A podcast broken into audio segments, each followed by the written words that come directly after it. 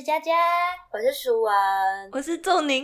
你不要插话啦，没关系啦。再度邀请到了一个同学，仲宁是我的国小、国中、高中同学，所以其实我们从七岁不对。九岁 就认识到现在，人生三分之二都有你的陪伴。突然觉得我们就是好多好多同学啊！我跟仲尼大应该是小学跟国中有交集到，后面后来我就就离开就是音乐的环境了。因为我的这位最好的朋友仲宁，他现在是定居在德国的一位。小提琴演奏家，所以他基本上呢，呃，在音乐学习的过程，从台湾念念念念念念书以后，他来到了德国，然后也在德国找了工作。那我们今天就来聊聊他怎么样在国外生活生存下来。我们就让仲宁来正式打个招呼吧。Hello，大家好，我是仲宁，我现在定居在慕尼黑。他刚刚已经忍不住要插话，然后表情很惊恐，怎么办？好好笑。我好紧张哦！不要紧张，我们现在聊聊你当初怎么样接触到音乐的。我比较幸运，我是家里有姐姐，姐姐先开始学了音乐，我也就跟着上钢琴课啊那些的。直到小学一二年级的时候，有同学带小提琴来学校，然后还有他的录音，还他有演奏，我就哦，这是什么？我也要学。回家就跟妈妈吵着说要学。然后之后也是透过姐姐的，呃，她已经进了音乐班，姐姐认识的人，让帮我找到一个很好的老师张玲玉老师，然后从此就就进了音乐班。就一路向上。当年你是高中生大学那个阶段决定出国的，对不对？没错。当初为什么会选择大学就出国呢？而不是可能研究所才出国？又是因为我亲爱的姐姐，那时候我高中快毕业，她就已经在德国一年，然后我也还有一些家人也都在德国，所以第一顺位当然如果想要出国的话，就觉得德国是最多家人，我当然就是去德国。然后为什么要？大学这么早就出来，当时有一点害怕吧。可能我们在在上课的时候也没有到真的，嗯，被告知你学了音乐之后，你到底大学毕业你要做什么？当然，我们能想象就是当老师啊，或者是进乐团啊。可是我们并没有，并并没有很明确的在学校学到，如果你今天想要出国深造，你该做什么。所以就算有一点怕，念了大学。会更更不知道怎么走，我在想啊，有这个机会，姐姐已经人在了，在在德国，在一一在德国一年多，我就就放手一搏。真的哎，我觉得，因为我们在音乐班的过程，好像就是一直在念书，然后一直不停的考试。没错，期初考考完有期中考，期中考考完有期末考，期末考考完，然后又要准备什么东西的期初考，就是 always 都在准备下一个考试。但其实没有一个确定的方向告诉我们说，高中毕业以后你可以怎么选择，或者是你有什么样的路。没错，所以其实要靠自己去摸索。那属文通常普通科系的高中有这一块职涯的引导吗？你有印象吗？没有啊，我只记得我那时候转出来念普通高中的时候，我追学科追的很辛苦，然后唯一的空闲时间就是去跑乐团。那时候想说不要花太多时间，所以就还是进了音乐相关的，就是合唱团的伴奏，然后。其他时间都在念书，但因为我后来选的是三类嘛，三类就是其实就是全部都要念，其实就是期中考跟期末考，好像也没有什么太多的考试，但是可能没有像呃那时候在音乐班的时候要顾学科跟数科，而且是同时。那时候刚离开音乐班的时候，有时候我都会做梦梦到，就是我好像要准备我们所谓那时候音乐讲的通考，然后我就发现哎要考试了，可是我没有去找老师上课，然后我也没有练琴。可是我要去考试，然后想说奇怪，这在空白怎么办？然后就会惊醒。真的那个压力很大。我觉得台湾的教育大部分是这个样子，嗯，然后比较少跟职涯接轨。这让我可以直接卡到我在德国的的大学生活，我们也完全没有这些职涯规划。哦，是哦，虽然我们的话题还停在高中毕业，高中毕业其实十七八岁真的没有职业计划、生生活规划 的话，也还还觉得还行，因为本来就还在摸索阶段。可是可怕的是，其实我不清楚别的科系，可是音乐大学在德国。并没有老师们并没有很很积极的在帮帮我们这些学生对未来的生活啊呃工作完全都没有在帮忙，其实可以这么讲。那你可以说说你在德国是念什么样的大学吗？大学跟硕士其实两个都是在弗莱堡的音乐大学 Freiburg，呃，它没有其他名字，好像就对，就是用城市的名字称。整个学校只有呃古典音乐。呃，也有巴洛克，还有电影创作这这方面，还有爵士啊这些，可是没有其他的艺术，就是只有音乐。那我们来聊聊，你去考德国的弗莱堡音乐院之前，你有在台湾先做什么样的准备吗？有，因为嗯，高中。毕业之前，我就一直想着可能要去德国，我就开始学德文。这一点真的还还还蛮重要的，提醒大家能早学就早学。虽然在台湾学的是文法类比较重，可是那时候年轻，那时候在还在念书，所以那时候学的文法其实留的那个根深蒂固，其实很有帮助。当然，讲话方面还是只能人到当地再来加强。然后准备方面，当然就是。最快的方法就是看你想要考的学校上面写写的曲目，写曲目其实都大同小异，可是每个间学校会会有一点点不太一样，就是你要在个别去去看。可是大同小异，比如说你要一个协奏曲啊，要一个 sonata 奏鸣曲，跟一个练习曲，跟一个炫技曲这些，这然后还有一个巴哈的不同不同时代的，这个就可以先准备了。这个就尽量找你。嗯，手上有的有学过的，你你有把握的，我都会从基本上会从这个方面下手。然后除了练琴以外，我人到了德国，准备了三个月，三个月开始考试。那三个月，我有找当地的小琴老师，这就是靠。呃，我们伟大的同学会，还有我的室友室友们的的关系，我有找到适合的小提琴老师啊。讲到这，我又想到准备考试还有一个很重要的，找想要的学校以后可以去找老师上课，或者是他们不一定会收钱，就是去自我介绍，这是一个也是一个很好的方法。还有欧洲到处都有音乐学校，呃，音乐补习班跟台湾很像，音乐教室，你就可以去特别去报名这种。准备考大学的班，然后里面有附有有给你钢琴课、主副修课，我的话就是钢琴、小提琴课跟乐理式唱听写也都包在里面。我有去参加，可是那时候我德文不够好，可是我有拿到一些讲义，上面有题库啊，还有一些重要单字，你至少就是单字要懂的。然后以我们在台湾学的乐理，在那边没有问题，我们非常的强，我们只要把单字弄懂，跟他的问法。题库拿来看一看就就好了，这方面就没有问题。然后听写跟市场也不用担心，台湾超强的。嗯，然后复修更不用讲，复修他们他们都很惊讶我会弹钢琴。对，哎，听说在国外的音乐院，就是不管是美国或是德国，我我不太确定，我是听说，就是他们只要学一个乐器就好了嘛。对。没有什么复修这种事情，因为他们没有音乐班，我们大家都有复修，理所当然是因为我们进了音乐班以后。学校就会要求我们开始，而且是跟其实跟主修，我们小学的时候，我们复修是跟主修一样重的，对，是一直到高国中、高中才慢慢把复修的时数给降低。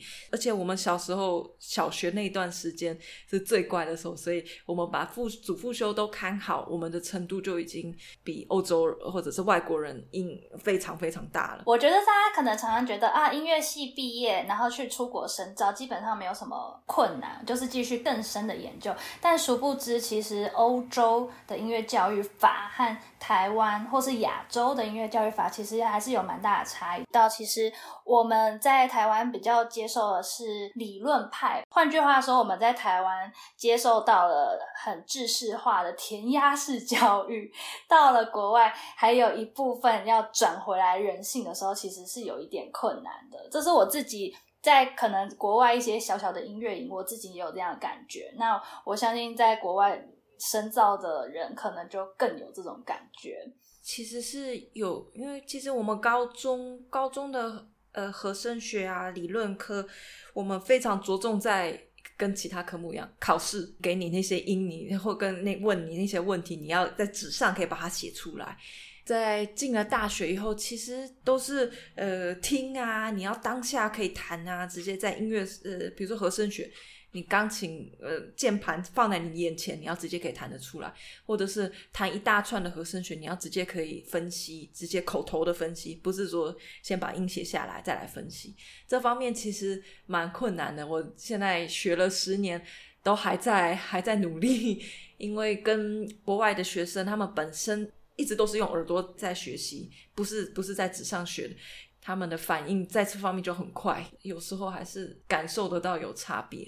嗯，如果我们专门要讲和声的话，跟那个色彩，我们听不太出来。问题最大是出在台湾，非常的强调要有绝对音感。永远都记得我的音乐班的入学考，九岁吧，对我们那个七八岁、八九岁的时候的入学考，有一个短短五分钟的考试，就是要看我们有没有绝对音感。就小朋友进了琴房，老师弹随便弹了几个音，我必须把所有音马上讲出来，这个对他们很重要。如果讲不出来的，就被刷掉了。这个是很大的一个台湾的教育跟呃欧洲的教育的差别，就是有没有这个绝对音感。然后我再换回来我的主修，现在主修嗯巴洛克小提琴，就遇到我算是来德国学音乐最最最大最大最大的瓶颈，就是我有绝对音感。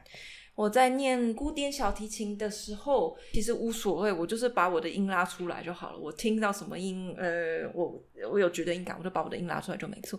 可是巴洛克小提琴没办法，巴洛克小提琴的音准不一样。可是我的耳朵就只听得出来绝对音感的非常知识化的音准，所以在这个点 是蛮困难的，对不对？很困难。嗯，为大家来讲解一下什么是。巴洛克小提琴，如果大家有听我们之前跟巧克力先生的专访的话，那大家就会稍微理解一下。其实巴洛克小提琴是用羊肠弦，然后它的音准跟我们现在定的这些音准的音律其实频率不太一样。然后这一点的话，对于有绝对音感的人，就是他只要听到四四的频频率，他就知道他这个是拉这个音，他就会很困扰，因为他永远都。不知道音在哪里，虽然你手上按的是这个音，但你拉出来声音，你的脑中觉得这个不是你要的音，然后就会有各种各样的冲突。没错，就是这样。那我们来问一下舒文，你记得我们入学考有这个绝对音感的考试吗？我没有到绝对音感这么严重，但是我只能分辨音高。我只记得那时候一进去考试的时候，他是在钢琴上面随便弹一个音要我们回答，单音我还可以，音程大概三度的还勉勉强强。但是如果再更恶心，什么七度啊那种，我没有办法。所以我们是一样的，就是只听得出基本单音。但是因为只听得出基本单音，这就是绝对音感的先要条件。你要听得出单音哦。那除了在学业上，呃，你遇到的困难以外呢？那在生活上和语言上，开始你有遇到很多困难吗？算有。哇，最开始到德国的那那半年，很幸运是跟台湾人，呃，一个呃跟台湾室友住，然后也常常有台湾聚会，还有其他台湾留学生，我其实每天都都都很多台湾人陪伴，对。然后食吃的方面就自己摸索，自己随便煮，然后随便吃。然后当时的房子也是在台湾就先找好，直接到的。然后。开始大学生活，我换了一个城市，到了弗莱堡嘛。我永远都记得我的房子，我找不到啊，因为因为我没有工作，然后大学生基本上很难找到房子。然后关系新的城市也没不够有人脉，我是听到有一个人搬走了，我知道他住哪里，他刚搬走，他跟房东住，我就直接去按他旧家房东的的的的门铃，刚好那个礼拜房东脚断掉，都在家里没有去工作，我就直接。对着他的鼻子说：“我可不可以住？我可不可以住？”他也无奈，他就说：“好好，你进来。”我就签了约，我就就找到房子。嗯，对，这是这当然是一个方法，不然现在比较正规的方法都是在网络上，嗯，有有网页专门的网页可以找，可是跟跟台湾差不多吧。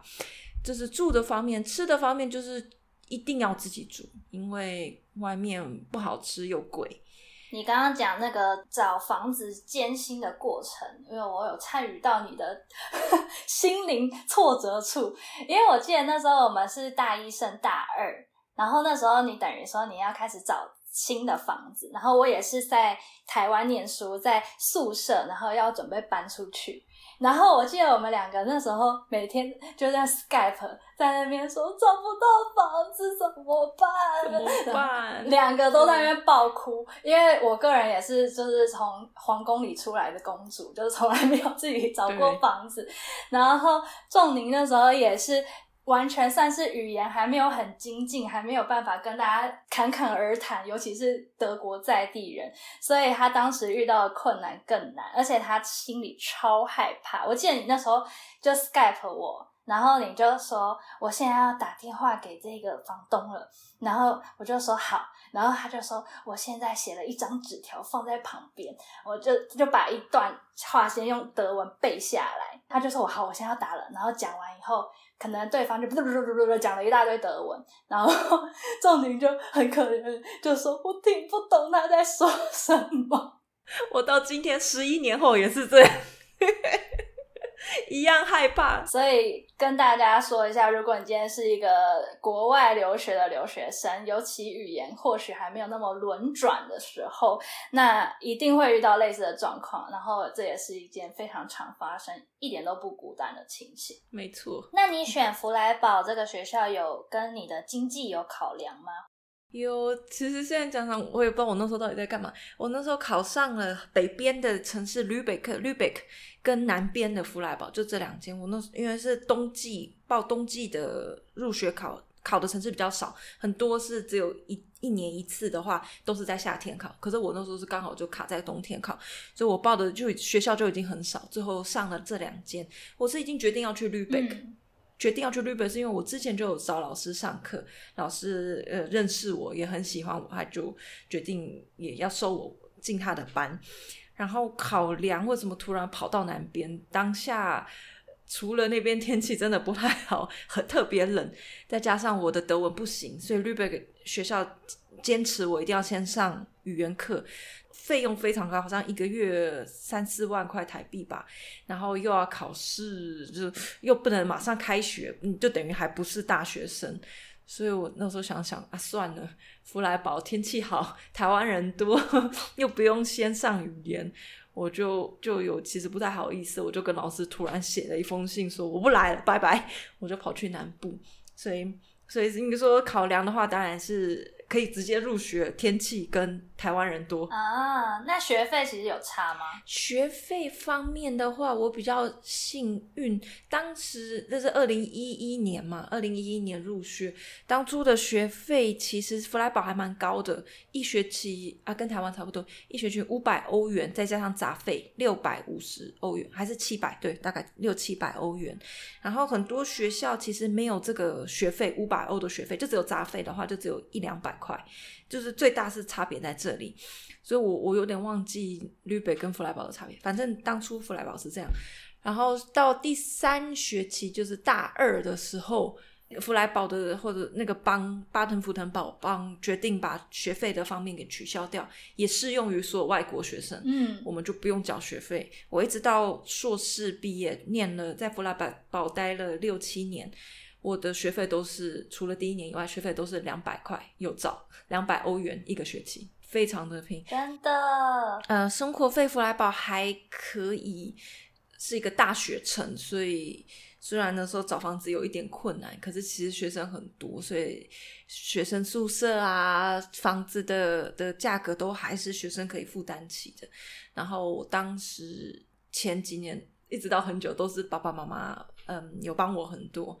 因为我们唯一的收入除了实习以外，还可以偶尔可以接一些在台湾讲接 case，在乐在乐团接 case，或者是嗯礼拜六礼拜天的弥撒，教堂弥撒也可以接 case，或者是教学生，这就是我们的收入来源。刚刚讲到学费，我就突然想到，其实当年因为我在大学毕业的时候，也曾经有想过要出国这件事情，所以我研究了一下音乐系，就是如果你要出国深造。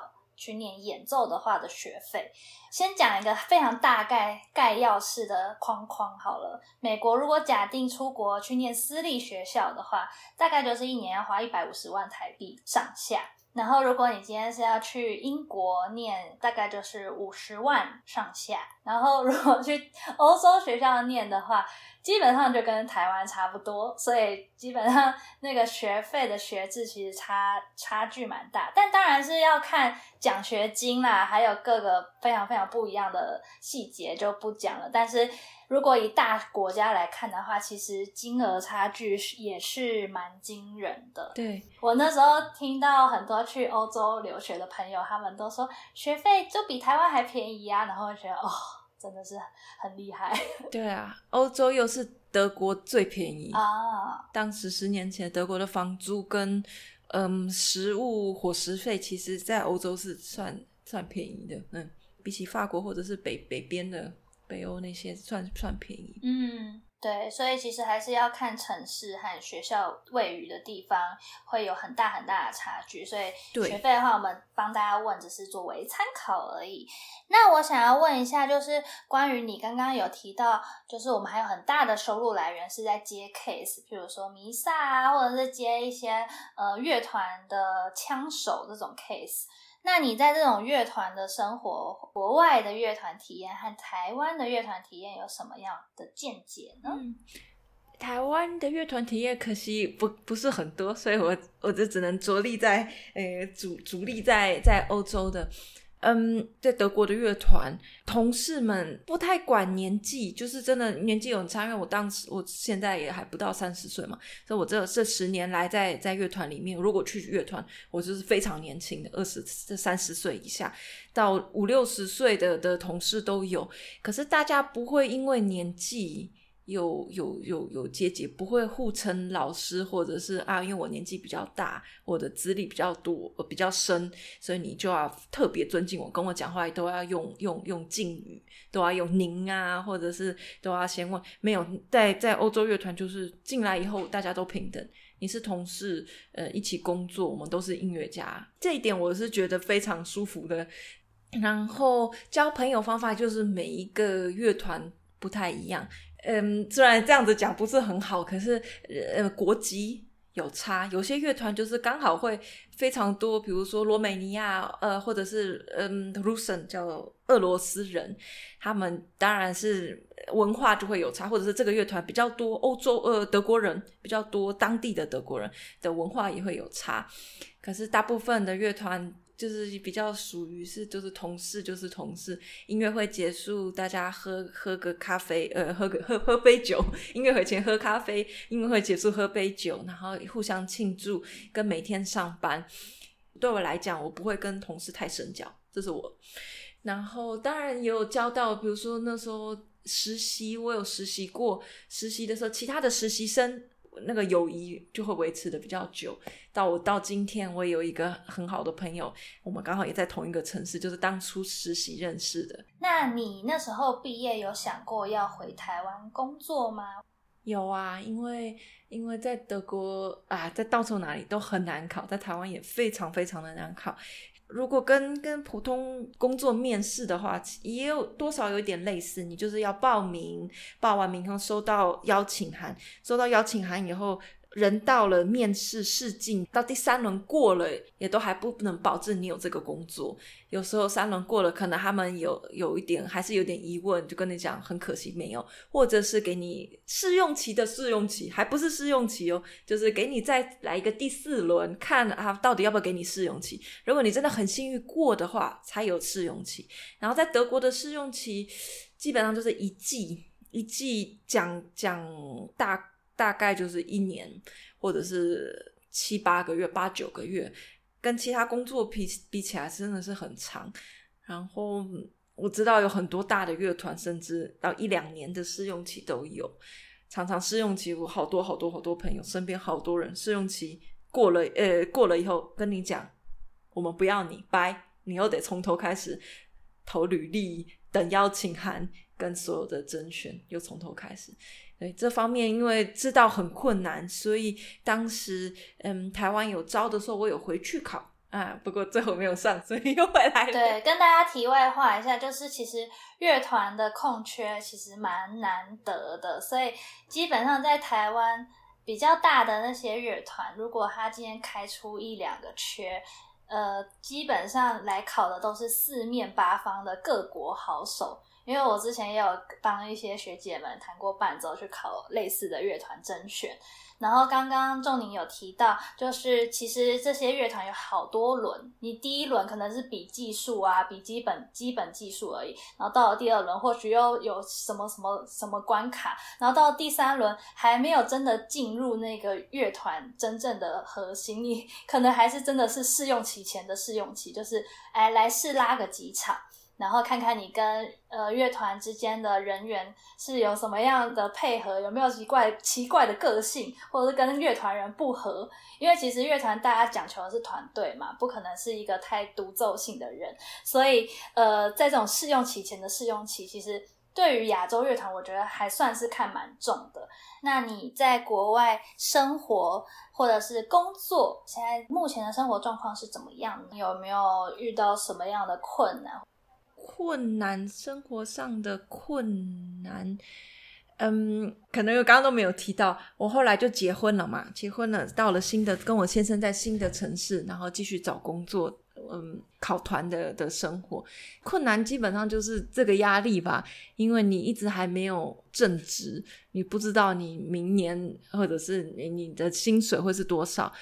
在 Corona，Corona 叫 Corona 不是一个啤酒的品牌吗？是啤酒，我们因为我们这边叫 Corona，台湾叫什么？新冠肺炎。新冠啊，对对对，新冠，新冠，新冠。哎，在新冠之前，我们如果想要以自由业的话。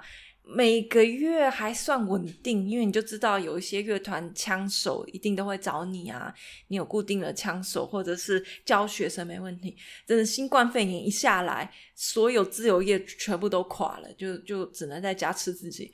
所以现在已经算是比较缓和了，以后大家都疯狂的要考团。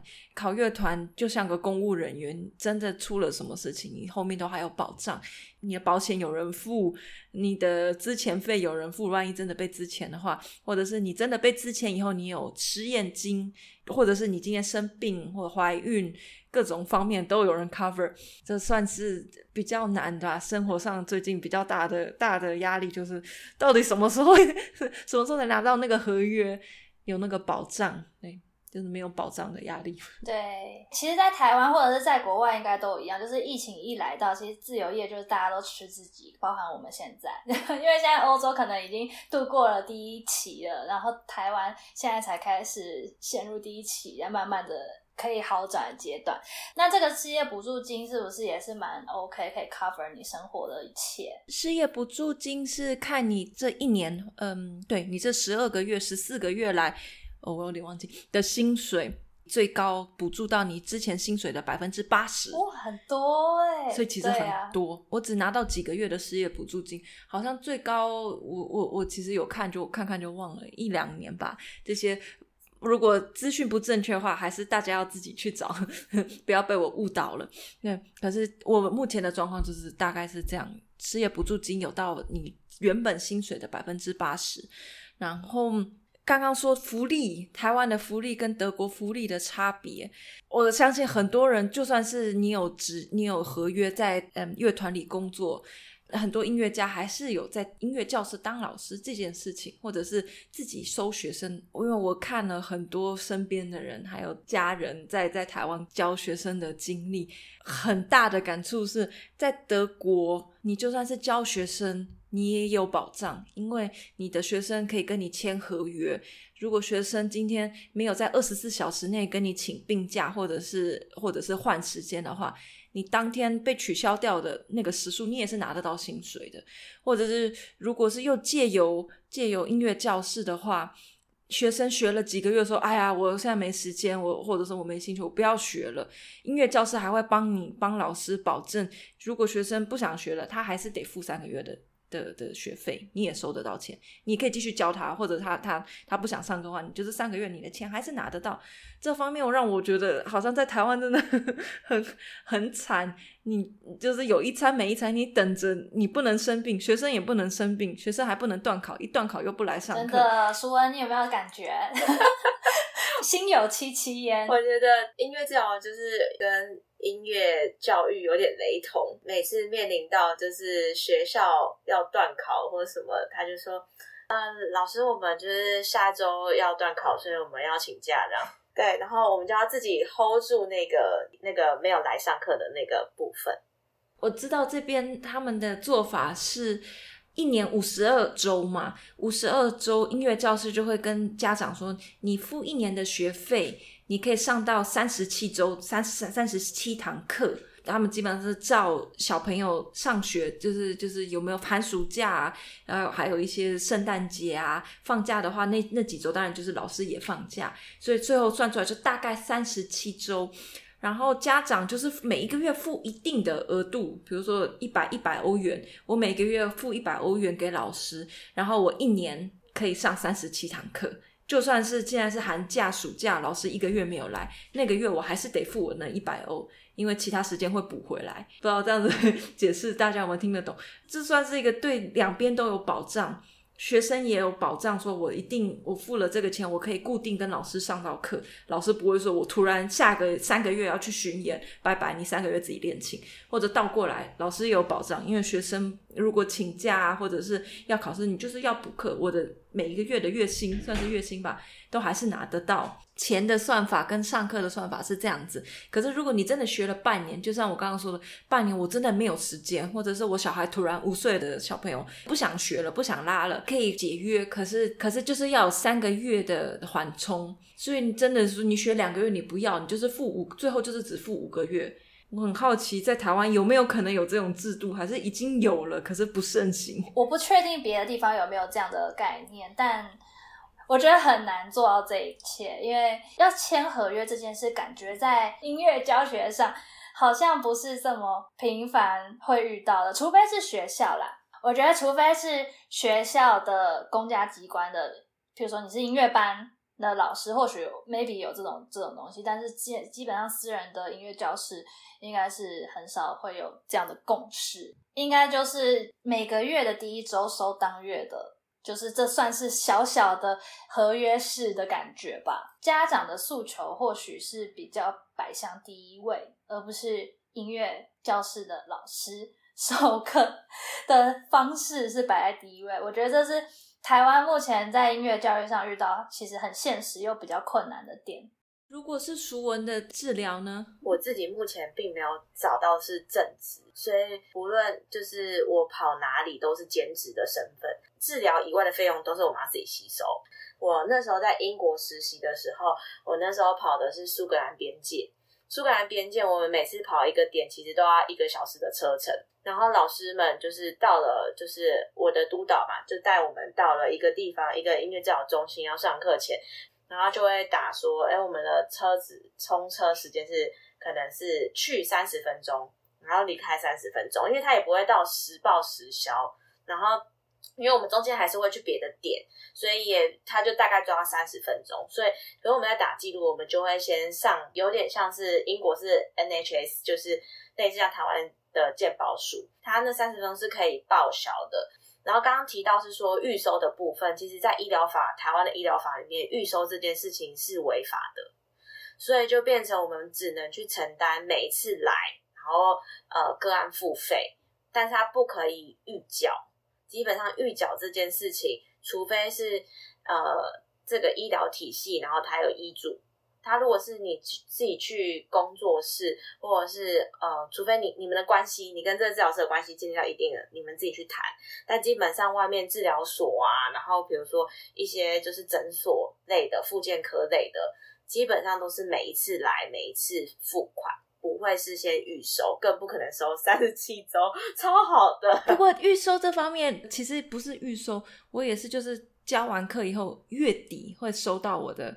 我的我的薪资。对对，这个就就也但是算是有合同的概念，合约就是有 contract。对有合约，对，但是音乐治疗部分有一点像是你的 relationship，你自己有一个合约在，但是它不代表是一个白纸黑字写下来。就是我有遇到，就是跟你关系建立的非常 stable 的，就是那个就完全不用担心。对但是如果他是没有办法，他跟你关系建立就是变动很大的，他就是没有办法。像我们今天下午才在谈说，他第一次评估结束以后就，他也连请假也不告诉你，下一次就直接不来了。对，我现在突然跳到就是医疗方面，因为在德国的时候去看中医，中医上面你在第一次去去会诊的时候，你当然就要付钱嘛。会诊上面的合约就写着一清二楚，你签了名以后，你如果约了下次的约，二十四小时内没有跟我请假的话，你那堂约你必须付付费，都会白纸黑字，你必须要够早，因为我那天就已经把我的时间留给你了。如果你没有提早跟我来，我也许有其他客病人，我也许有其他客户。为什么我把时间留给你，你可以取消掉，你就必须付我的那一段时间？这边很坚持，这真的是台湾需要再加油的地方。可是其实心理治疗是这样子的，尤其是在精神分析，台湾的也是，台湾的精神分析的，他们自己够资深，有自己的工作室，他们也是会讲求，就是你预约这个时间你没有来，那个费用是会有些可能绑定信用卡，你可以直接扣款，因为最担心的就是他就是不来付钱啊。他是你就是扣不到钱啊，即便你写了合约，他就是 I don't care，就是我不履行。那可以走法律途径。对，可是通常那个时间成本就会很高。好吧，说了那么多，我觉得听下来还蛮有趣的，有一些工作文化上的差异。呃，我觉得德国人，因为他们行事作风可能的确比较不一样，会比较所谓的一板一眼，什么东西都要用合约去制式化。但台湾可能或许比较讲求人情味吧。一开始这些规矩，其实在我们在教学之前也都会讲清楚啊，都还是要看人愿不愿意去执行。所以我们今天讲了这么多，如果你今天是一个想要去德国留学的音乐乐手，在准备之前呢，就还要包含你的语言，还有你的一些人脉，要先准备好。所以其实如果你今天要在国外，呃，有一个稳定的正职音乐工作，其实真的也是不容易。除了克服一些文化上的差异，还包含一些天时地利人和。因为疫情之下，其实大家都非常的惨烈。那我们今天的节目就差不多到这边啦。喜欢我们的节目的话，欢迎到 Instagram 或者是 Facebook 去搜寻“音乐聊天室”，聊是治疗的聊。那我们就在这边跟大家说拜拜喽，拜拜拜拜。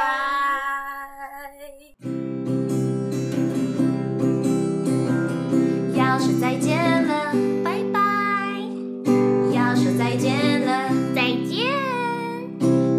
再见。